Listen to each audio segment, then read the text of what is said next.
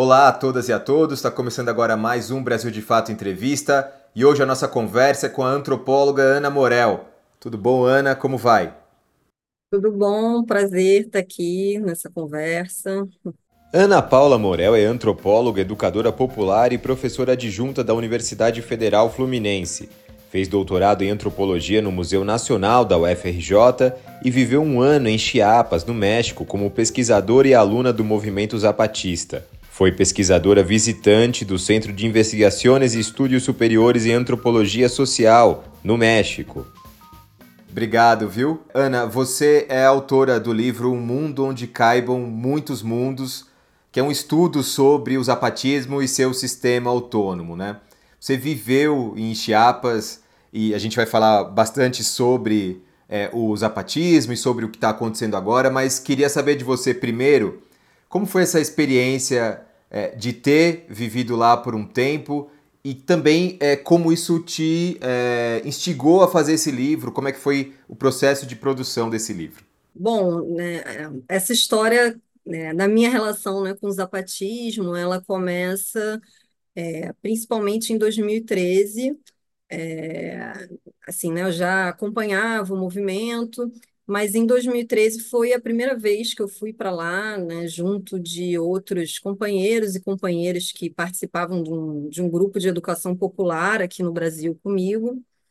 E nessa ocasião, é, o movimento fez é um, um, uma atividade né, bem aberta, assim, que é algo né, que eles costumam é, fazer, né, todo um diálogo com outros coletivos, com outras pessoas, né, também fora de, de Chiapas, e eles fizeram essa iniciativa que foi a Escolita Zapatista, é, que foi um momento que o movimento abriu as portas das suas comunidades para que é, apoiadores, né, educandos, vivessem é, por um tempo o cotidiano dessas comunidades. Né? Então, foi uma proposta educativa assim bastante descolonizadora, né? Porque é, os professores eram os próprios é, zapatistas, né, indígenas, maias das comunidades, e o conteúdo dessa escolita era justamente o cotidiano né, é, da, da organização autônoma, né, do dia a dia das comunidades. Então, era como se fosse uma escola é, sem, sem paredes, assim, né? E essa experiência é, foi muito marcante para mim, né, é, de conhecer, né, de entender é, a potência do movimento, né, o nível de organização, né, que, que eles conseguiram construir ao longo desses anos. E nesse momento eu estava iniciando o doutorado em antropologia na UFRJ. Eu fiz o doutorado com o Viveiros de Castro e é, era sobre um outro tema, mas eu fiquei tão envolvida assim, né, com a proposta da, da Escolita Zapatista que é, resolvi mudar de tema de doutorado, né, e, e, e, foi uma, uma mudança muito feliz, assim, né, porque é, alguns anos depois eu retornei é, para fazer, né, propriamente a pesquisa, eu retornei em 2015, é, fiquei lá por um ano no total, é, e foi uma experiência bem marcante, né? Porque eu tive lá como é, pesquisadora, mas também como é, aluna de diferentes espaços educativos assim do movimento. É, participei, né, principalmente de um centro de línguas maias autônomo.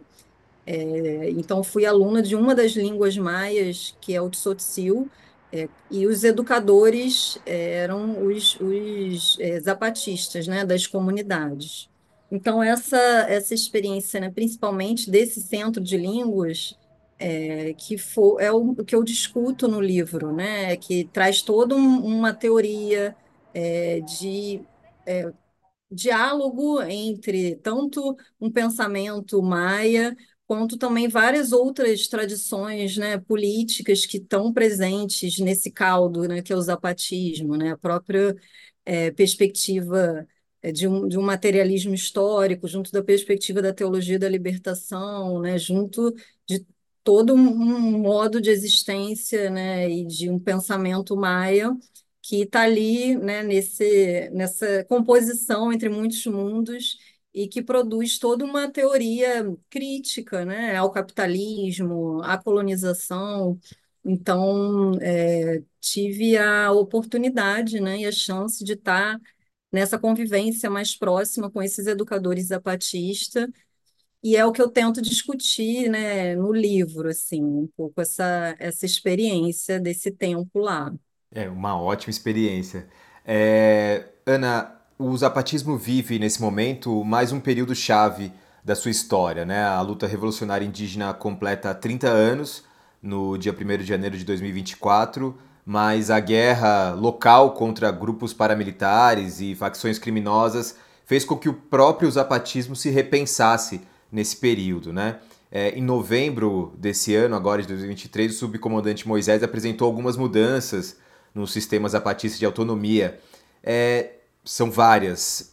Dentre essas novidades, o que, que você destaca desse texto, desse comunicado? Eu destaco, é, primeiro, uma análise de conjuntura, né, que ele já tem amadurecido há alguns anos. Inclusive, quando eu estava é, em Chiapas, né, um outro evento deles que eu acompanhei foi um seminário de pensamento crítico à hidra capitalista.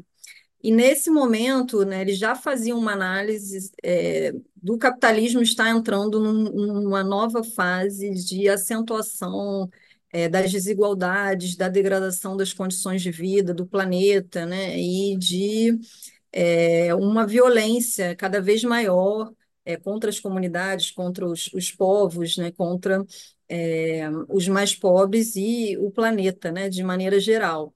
E eu sinto, né, que é, essa análise de conjuntura foi ficando cada vez mais explícita e aparece muito nesses últimos comunicados, né, é, especialmente em Chiapas, a situação é, se é, intensificou muito, né, de violência. Você tem diversos ataques em comunidades zapatistas, você tem zapatistas que foram presos também nesses últimos tempos. É, e isso faz com que eles percebam é, a necessidade de uma reestruturação é, da, das próprias é, estruturas né, autônomas de governo e da, da estrutura de vida é, coletiva né, deles, que é algo muito forte, muito presente na região. É, isso é, vem acompanhado também né, de um aumento é, do narcotráfico na região, que é algo que em poucos anos também cresceu muito.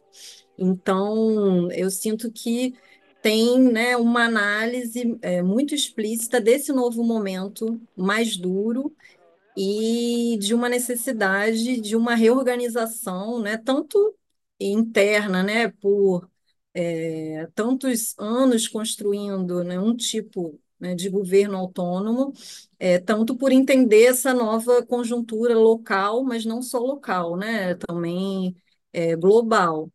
E a gente falava aqui antes de começar a nossa conversa sobre, é, nesse comunicado, havia uma centralização é, desse poder autônomo, né? Então, para as regiões a, nem todas as regiões de Chiapas aderiram ao zapatismo, então tem relações com municípios, é, com comunidades locais que não são zapatistas. Né? É, como é que fica então é, esse poder autônomo maior na mão de comunidades e não de, da, do Exército Zapatista de Libertação Nacional, né? uma coisa mais central? Como é que funciona essa descentralização? É, uma coisa que eu até, né, discuto um pouco no livro, que é essa questão é, do próprio cotidiano das comunidades. É, muitas vezes, quando se fala do movimento zapatista, se tem uma ideia de um grande território que é continuamente controlado pelo movimento. Né? E quando você conhece né, é, de perto, você vê que é uma realidade muito distinta. É, se inicialmente, em 94, você tem né, uma grande adesão é, ao movimento, né, dizem né, que cerca de 90% dos indígenas camponeses é, da região né, apoiaram o movimento naquele momento. Você teve todo um processo de retomada de terras, né, toda uma mobilização, uma efervescência muito grande. ao longo dos anos, né, tanto com a militarização é, quanto é, com uma série de políticas né, é, de contra-insurgência né, dos diferentes governos, é, essa realidade vai se transformando. E é, o que acontece, né, atualmente nas comunidades é que você tem, às vezes, em pequenas comunidades de 15, 20 famílias, você tem uma dupla organização da vida. É, você tem, né, uma escola autônoma zapatista, uma escola do governo ou privada. Você tem é, uma, lo, uma tenda é, de produtos zapatistas e uma tenda de não indígenas não zapatistas. E isso também em relação ao próprio governo, né, e à justiça, aos, vários âmbitos da vida. Então, você tem uma coexistência, na verdade, de diferentes organizações autônomas, estatais, privadas, que perpassam é, as diferentes comunidades, né? E às vezes acontece é, uma comunidade de 20 famílias, de um vizinho ser zapatista, o primo não ser zapatista, né? então, assim, não são territórios é, homogêneos, né? Essa, essas é, diferentes organizações elas coexistem. É, e nesse cenário é, de acentuação da violência, é, de aumento né, da presença dos cartéis, é, onde já há um tempo, né, isso vem sido anunciado pelo movimento, junto da possibilidade né, de, inclusive, explodir né, uma nova guerra civil na região. É, o movimento, ao contrário do que até muitas pessoas esperavam, né, porque poderiam se esperar, então, diante de uma guerra, pode ser que centralize mais o poder junto do exército e tudo mais. O movimento fez justamente né, um, uma caminhada para um outro sentido, de uma tentativa de descentralização né, desse, desse governo e de maior relação com esse é, capilaridade das comunidades, que é algo, né, uma das grandes potências do movimento, né, essa relação é, tão orgânica com o cotidiano, com a construção coletiva, né, que passa por desde a resolução de conflitos né, entre vizinhos, é, até né, a possibilidade de organizar uma escola é, autogerida. Então, eu sinto que nesse novo momento né, mais duro, o movimento opta por apostar justamente nessa é, potência né, das comunidades, da, da organização coletiva nas comunidades. A gente ainda não sabe, né, na prática, como que isso vai se dar, é algo que é, a gente né, vai poder acompanhar aí ao longo dos próximos tempos, mas me parece é, um, uma proposta bastante interessante, assim, né? Também nesse comunicado, é, o LZN promete também endurecer a segurança e a defesa dos municípios zapatistas. Né? É, por conta desses conflitos, há o risco de um novo conflito armado, é, dessa guerra duradoura que eles falam, né? É, e de que isso se estenda é difícil precisar assim, o nível de intensidade disso, porque, de alguma maneira, a guerra nunca terminou completamente, né? Por mais que logo em 94 tenha tido um, um cessar-fogo, né? Dessa, de um tipo de guerra assim, né? mais direta e explícita, essa guerra nunca terminou, principalmente por, pela própria ação do Estado mexicano. Né, que é, desde 94 é, aumentou consideravelmente a militarização na região. É, atualmente, né, ainda que é, seja né, um governo é, supostamente é, governo federal no México, né, supostamente progressista, você tem todo um, um, um projetos, né, é, de mega empreendimentos, né, desenvolvimentistas na região. Né? Um deles é o Trem Maia, que inclusive o primeiro trecho do Trem Maia foi inaugurado agora, esse mês, é, que é um, um, um grande projeto turístico né, que atravessa diversas comunidades, através, atravessa florestas, então tem tido uma grande é, resistência, tanto por parte de ambientalistas, tanto por parte das próprias comunidades indígenas né, afetadas. E é, esse primeiro trecho do Trem Maia foi inaugurado agora, nesses últimos dias, se não me engano, de Cancún a Campeche, que é uma região que ainda não é, atravessa os territórios é, zapatistas, mas que há essa tentativa, né? Isso tudo traz um tensionamento muito grande, né, na região, tanto por conta dos paramilitares, tanto por conta desses é, megaprojetos, quanto é, pela própria presença, né, do crime organizado. Então, assim, dizer que não há guerra na região é, é verdade, mas também não é absolutamente verdade, né? Então, é, são vários ataques, tanto que as escolas zapatistas sofrem, quanto as bases de apoio. Agora, é, se o quanto que isso pode se intensificar, né, e se acentuar, é difícil precisar, né, em que, em que é, velocidade. Como é que funciona essa relação com o governo central do México eh, e as comunidades zapatistas? Você falou sobre essa eh, dualidade que há em diversos territórios, né, de escolas zapatistas, uma escola mais eh, estadual, né, regida pelo governo federal. Eh, eu já pude conversar com alguns companheiros mexicanos e que, em geral, guardam sentimentos eh, distintos sobre o Manuel López Obrador, né? É, por mais que a gente tenha essa ideia de, é, de que seja um governo progressista, as pessoas mais à esquerda e do, o próprio é, Exército Zapatista é, dizem que o Obrador é conivente com as violências perpetradas nos territórios autônomos, enfim. Como é que é essa relação? É, essa relação, né, do movimento, né, com os diferentes governos, é, do México, ela tem toda uma história desde de 94, né? Inicialmente, você tem uma tentativa de construir determinados acordos, né, com, com o governo mexicano, é, os acordos de, de San Andrés, que inclusive assim são documentos interessantíssimos, porque acredito que sejam é, documentos que tenham alguma tentativa de é, transformar em, em legislação, acordos, né, uma autonomia em grande escala em relação aos povos, né? Só que na prática, é, esses acordos nunca foram, né, é, feitos de fato por parte do governo. Então, depois de uma longa negociação com, né, com reuniões, é, vários mediadores também envolvidos nesse processo, e o movimento zapatista se vê é, traído, né, pelos diferentes governos, né, mexicanos e perceberam que aqueles acordos não seriam colocados em prática.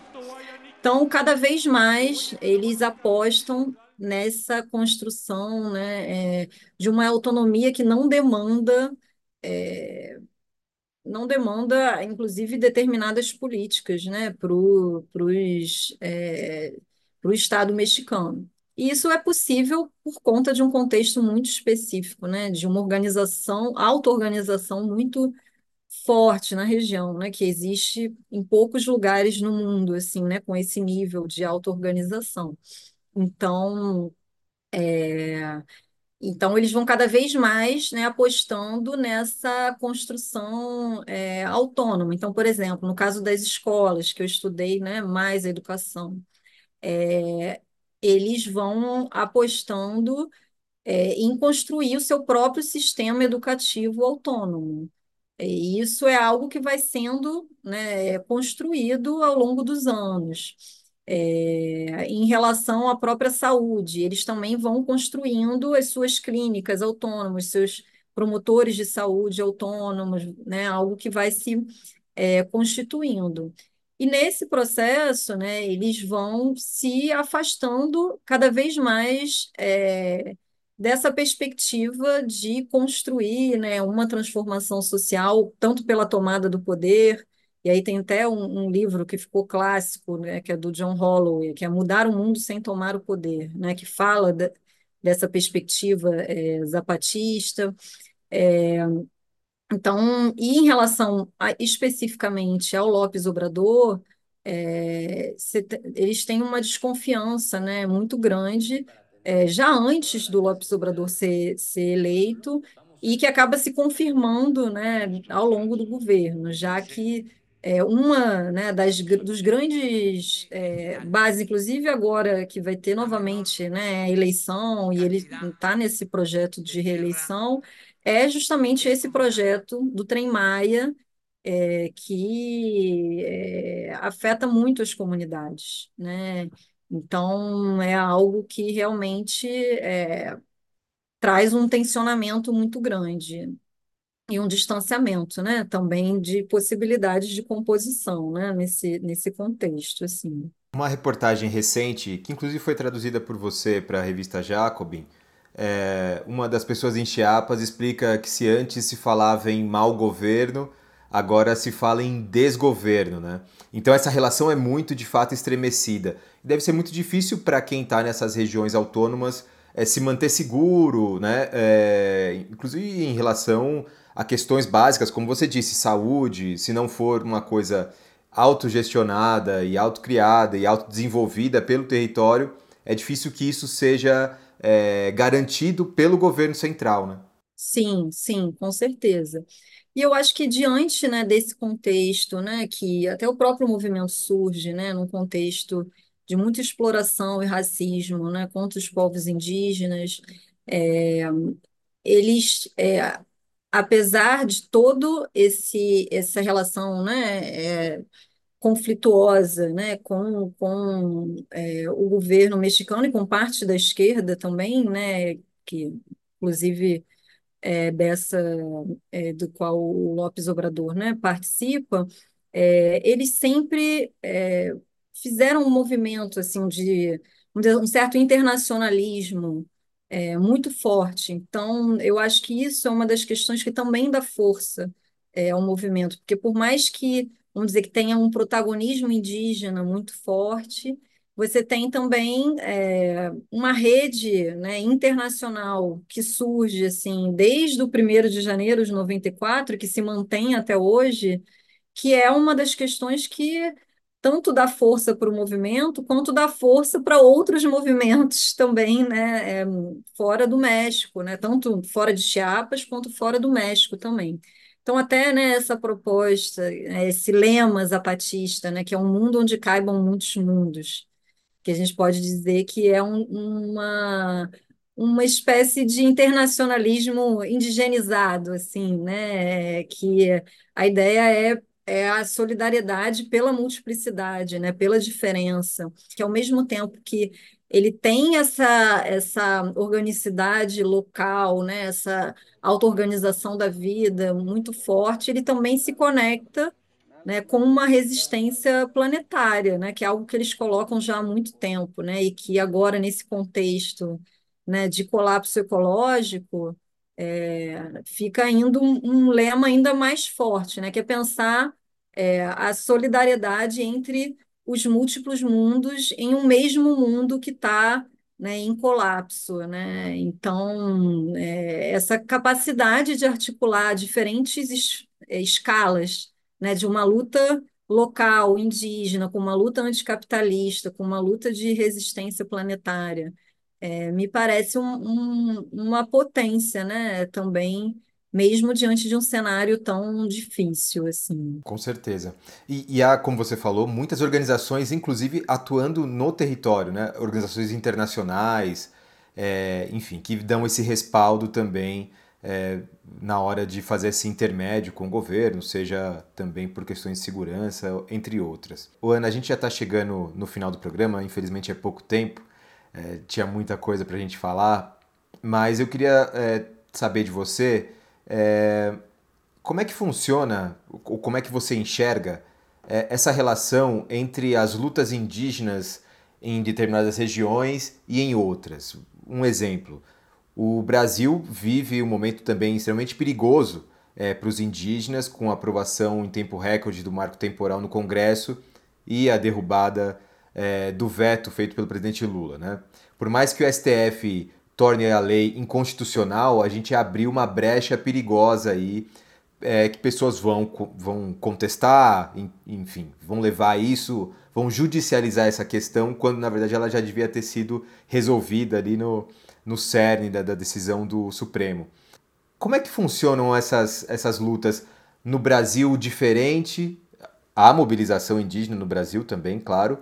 E aí, por exemplo, em Chiapas, uma organização armada para defender o seu território. Como é que funciona essa relação? É muito heterogêneo, assim, falar em termos de é, organizações indígenas, né, no Brasil. Você tem diferentes realidades, né, desde a PIB, que tem, né, tido um papel de protagonismo importante na luta contra o marco temporal, né, é, que de alguma maneira é, articula né, é, muito, muitos é, lideranças né, dos movimentos indígenas aqui.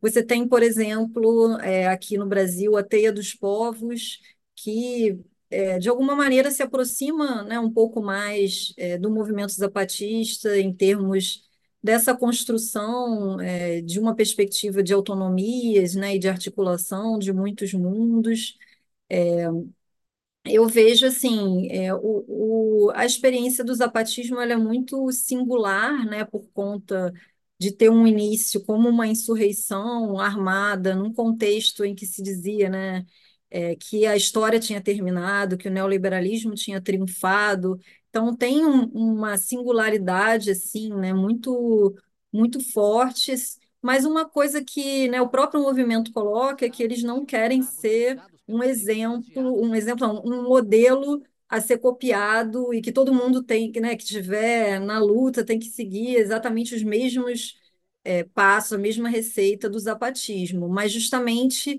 é, da importância né, de, da construção de autonomia, da resistência a partir da realidade dos diferentes é, territórios, das diferentes geografias. Né? A gente aqui no Brasil, por exemplo, quando a gente vai pensar em termos de educação, a gente tem uma é, centralidade muito forte, por exemplo, da, das escolas públicas, né, e da importância de se defender as escolas públicas.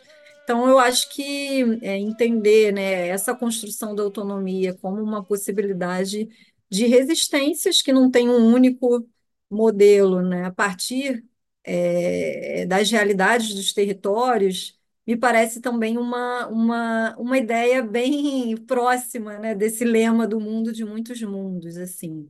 Mas de fato é, você tem, né, eu acho que de diferentes maneiras, tanto no Brasil quanto no México, uma ofensiva muito forte aos povos indígenas que tem é, a questão da terra como uma centralidade, né, e que é algo que é, atravessa a história do movimento, atravessa, na verdade, a luta, né, é, de séculos dos diferentes povos, né, que é a questão da terra. Então, e essa, esse tensionamento, né, em torno da terra tende, né, a, a ser cada vez maior, né? Então, esperamos que com as diferentes ferramentas dos, dos movimentos, né, seja possível é, barrar essa, essas ofensivas, assim, né? Certo, tomara. Ana, muito obrigado por essa conversa, viu? Sim, obrigada a vocês. Obrigada mesmo. Obrigado demais. Esse é o último programa deste ano, de 2023. Agora, até 2024, a gente tem algumas reprises. Vocês vão poder rever alguns momentos importantes do programa durante esse ano. Mas em 2024 voltamos com força total. A você que nos acompanhou durante todo esse ano, meu muito obrigado. Até a próxima!